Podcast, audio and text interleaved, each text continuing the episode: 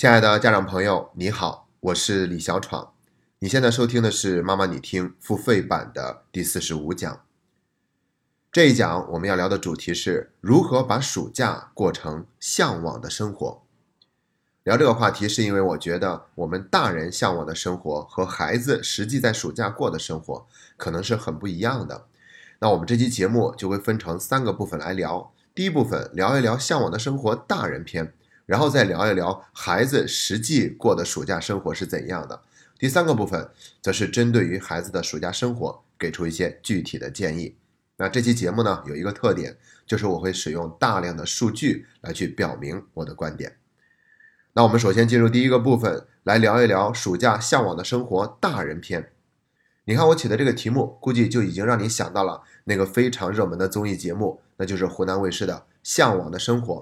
他们让那些明星周末去乡下住一天，在那里呢，他们要插秧、捉鱼，还要去拔萝卜。总之呢，他们就是要去干农活，亲自动手去体验一把田园生活。那这个综艺节目呢，还是挺火热的，我们大家也都喜欢看。上一期我是看了鹿晗去徒手捉鱼，当然也不是完全徒手，而是戴了一个手套，因为那些稻田里面水很浅。所以就直接能够看到鱼在哪里，他们直接就用手去捉鱼，最后呢还真的是非常的成功。鹿晗一连捉了好几条鱼，然后呢他就特别的有成就感，作为我们观众也是看的特别的开心。另外我还知道这档节目好像是有一个主题曲来着，就是毛不易唱的那首《平凡的一天》，也非常符合我们对理想生活的向往的样子。每个早晨七点半就自然醒。风铃响起，又是一天，云很轻，晒好的衣服味道很安心，一切都是柔软又宁静。每个路口花都开在阳光里，小店门前传来好听的恋曲，不用太久就能走到目的地。人来人往里满是善意，这是最平凡的一天呐！你也想念吗？不追不赶，慢慢走回家，就这样虚度着年华，没牵挂，只有晚风轻拂着脸颊。你看，我想这是我们成年人都追求的、特别向往的一个生活。恰好前两天我在办公室跟同事们一块聊天儿，他们一起做了一个测试，说如果让你选择以下四种动物，你会选择当哪一个？分别是乌龟、老鹰、狮子，还有变色龙。我想的就是当老鹰吧，因为可以飞到天上，扎上翅膀可以飞得很远，这种感觉好自由。但是居然有很多同事，他们都是选择做乌龟，为什么呢？因为乌龟代表着安逸。你看，这就是我们成年人的追求。我们特别想放松下来。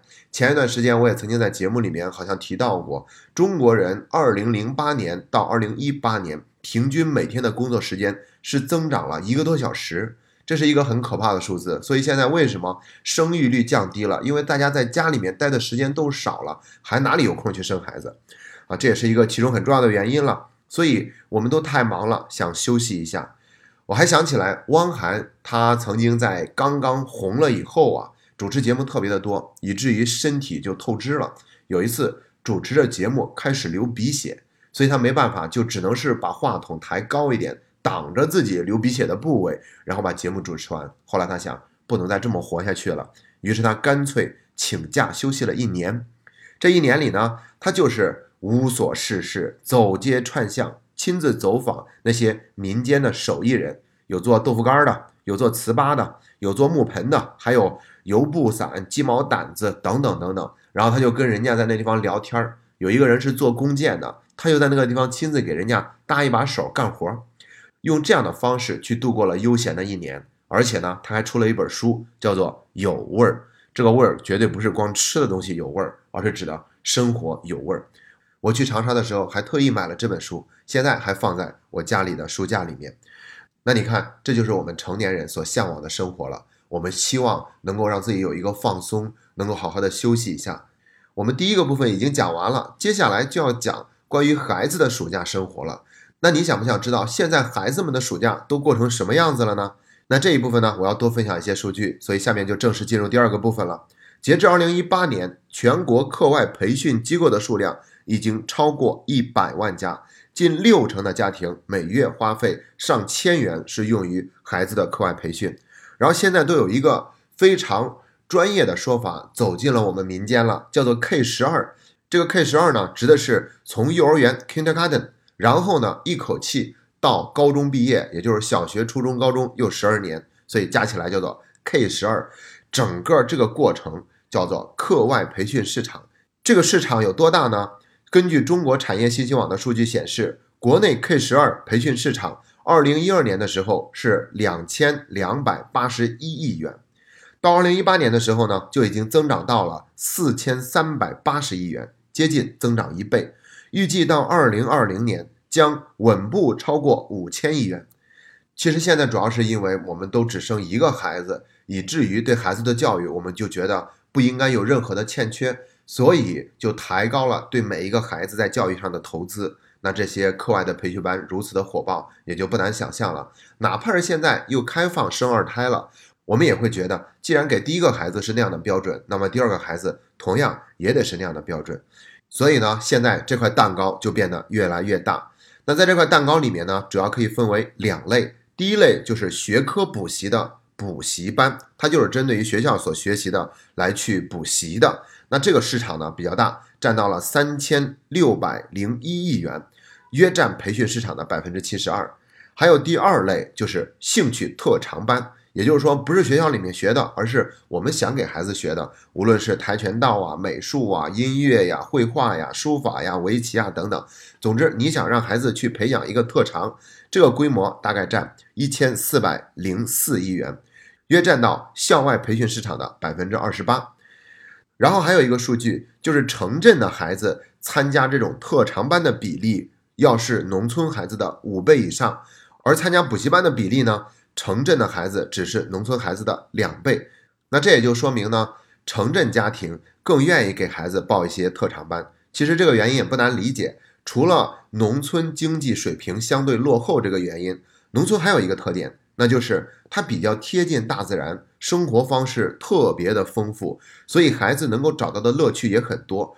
不用非得去教室里面学，就已经能够学会很多特长。比如说，在乡下哪里需要付费上什么游泳课，直接去小河沟里面扑腾几回，跟小伙伴们学，学着学着就学会了。哪怕是狗刨也能游得很好。俞敏洪就是在农村长大的，他就学会过狗刨。然后他上了北大以后呢，第一次进标准的游泳池游泳。然后他的表现就把老师给惊呆了，说：“你这是我见过的速度最快的狗刨。人虽然是狗刨，但还是游得很快。所以呢，在乡下电视剧《向往的生活》那些事儿根本就不叫事儿，那就是人家农村孩子的日常。这两天还有一则新闻也非常的拉风，说有一个十一岁的男孩直接在猪圈里写作业。注意，不是那种乡下的很脏的猪圈，而是他父母开了一个养猪场。”都是非常规范操作的，很干净。然后他为什么要在猪圈里写作业呢？因为老母猪要下猪崽儿了，所以他随时在那儿候着，帮助老母猪接生。他一晚上接生了七只小猪崽儿，而且有记者采访他爸妈，说他五岁的时候就已经开始帮忙干活了，现在他都已经是一个老手了。你看看，像这样的孩子，他的生活能力注定是非常强的。可是城镇里面大多孩子恰恰没有机会有这样的体验。我们分享了那么多的数据，在第二个部分，我还要再讲一下一个所谓的鄙视链。暑假你让孩子怎么过是分层次的，一层一层被鄙视。我们先来看，在鄙视链最底端的一层，就是最省钱的放养孩子的方式，什么培训班都不上，也不用花钱，只需要完成孩子在学校布置的暑假作业就行了。这是最底端、最被鄙视的。比它高一层。是只上学科补习的孩子，也就是说去参加补习班了，一个暑假也得花个几千块钱。如果是一对一，那就更加贵，一个小时可能都要好几百。这是第二层，第三层呢又高了一点，他们是又上补习班又上特长班，这样一万块钱以上的支出几乎是不可避免的。第四个层次呢就更厉害了，他鄙视下面这三层，那就是他能让孩子参加夏令营。夏令营呢情况都比较丰富了。有的是几千块钱，有的是上万。一般夏令营的时间都是七天以内，有的呢则是更长，可能会十天半个月的，这样都有。总之，如果能让孩子去参加一个夏令营，那就更有资格去鄙视下面那三层。但是夏令营也是分层次的，你在国内的这些算是第四层，第五层则是参加出国的游学营。你比如说暑假让孩子来一期美国游学营，那像这样的出国游学营，一般来说费用都不低于三万块钱，所以这绝对是中国少数家庭能够有的。但是呢，这一部分市场正在迅速的扩张，所以能够让孩子出国游学，那你才算是让孩子过了一个很好的暑假。那说到笔试呢，其实这种做法肯定是不对的。毕竟我们还是在借助给孩子的教育去寻找某些优越感，那么我们还是在关注孩子的功能价值，而没有关注到孩子的本身。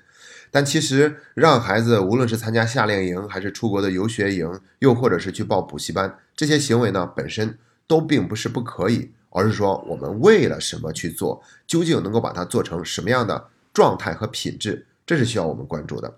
虽然我自己暑假也忙着讲很多的夏令营，但我还是说一句公道话：夏令营它只是孩子的选修课，不是必修课。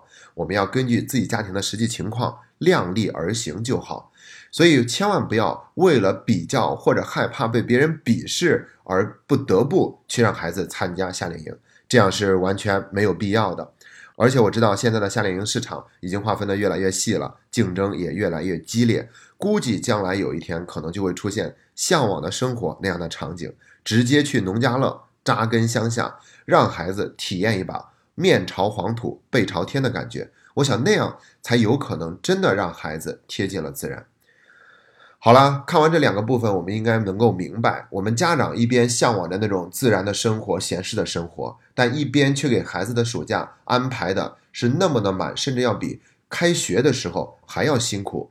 所以，我们又何必非得要这样去为难自己的孩子呢？这个暑假一定不是只用来学习的，除了学习以外，我们可以做的事情有很多。同样，学习也不仅仅是学习课本上的知识的，我们还要学习生活。在这方面，我接下来就会进入第三个部分，给出具体的建议。那如果你想收听本期节目的完整版内容，欢迎关注我们微信公众号，只需要输入“妈妈你听”的拼音全拼，就可以找到我们的公众号了。你可以只花九点九元购买单期节目收听它的内容，也可以花九十九元购买整张专辑，一共五十期节目。无论怎样，我们都感谢你一直以来对节目的信任和厚爱，谢谢。